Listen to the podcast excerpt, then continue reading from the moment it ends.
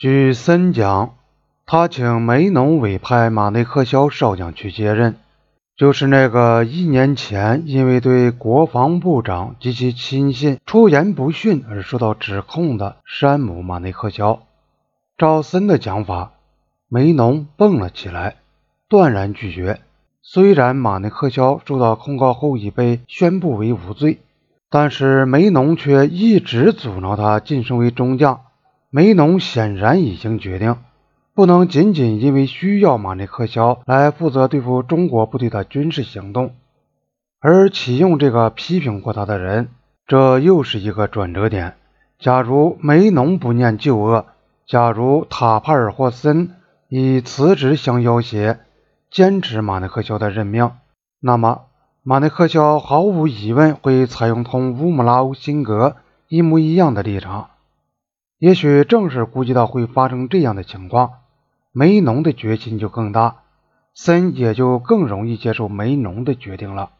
由谁来接替乌姆拉乌辛格的问题暂时挂了起来。不过，梅农、塔帕尔和森商定，不能简单的撤掉乌姆拉乌辛格的第三十三军军长的职务，而应当成为另外一个军，去负责东北边界的作战行动。做出这一决定的理由是什么？在档案里查不到，但这是明摆着的。首先是要使事情看起来不那么突然。如果简单的撤掉乌姆拉乌辛格的职务，人们必然会提出问题。假使真相透露出来，他之所以被免职，是由于他对政府已答应了对付中国部队的作战行动是否切合实际的问题，同上级有意见分歧。那就泄露了内部秘密，公众和政界就会鼓噪起来，其后果将不堪设想。因此，应当悄悄地把他换掉。而最不露痕迹的做法是让他继续当一个军的军长，但解除他指挥里沃纳作战行动的责任。要这样做，最实际的办法是把第三十三军的任务分成两部分。对那家人和对东巴的边界上的作战行动移交给一个新成立的军负责，由乌姆拉乌辛格指挥，以保持连续性。第三十三军继续负责东北边境特区和里沃纳作战行动，但由一位新军长指挥。可是这样做会产生另一个难题：第三十三军的参谋人员怎么办呢？可以假定，他们研究了下级单位的看法后。曾向乌姆拉乌辛格提出过自己的看法，同意乌姆拉乌辛格的判断，也认为赶走中国部队的作战行动是不切实际的。派一个新军长去领导一个旧参谋班底不会有好结果的。他的部下对情况要比他熟悉的多，而他一上任就得否定他们的一致意见，这只有一个极其执拗的人才可以办到。于是就决定成立一个新的军。由一位新的军长指挥，这个军应负责立即实施里沃纳作战行动。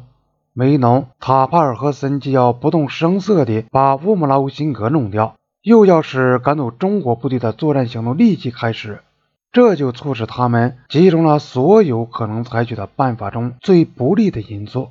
如果按照通常的建制调整这种变动，那么就需要几个星期。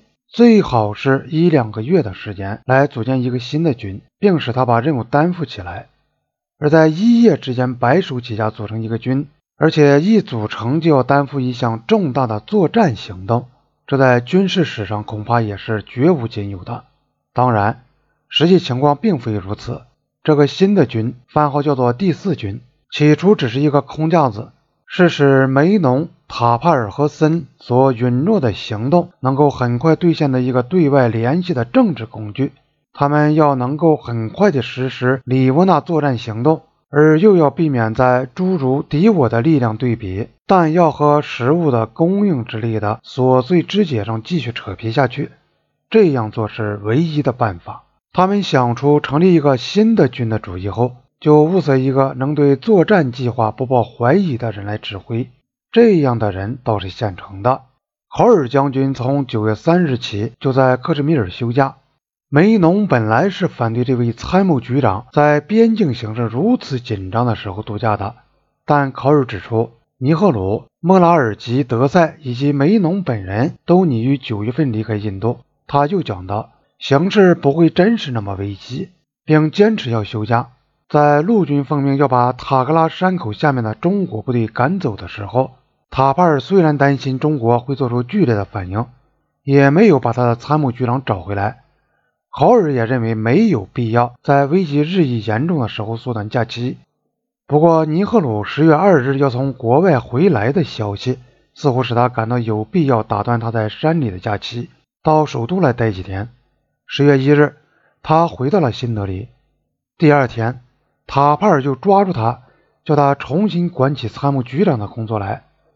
到了十月三日深夜，又决定由考尔去负责新成立的第四军。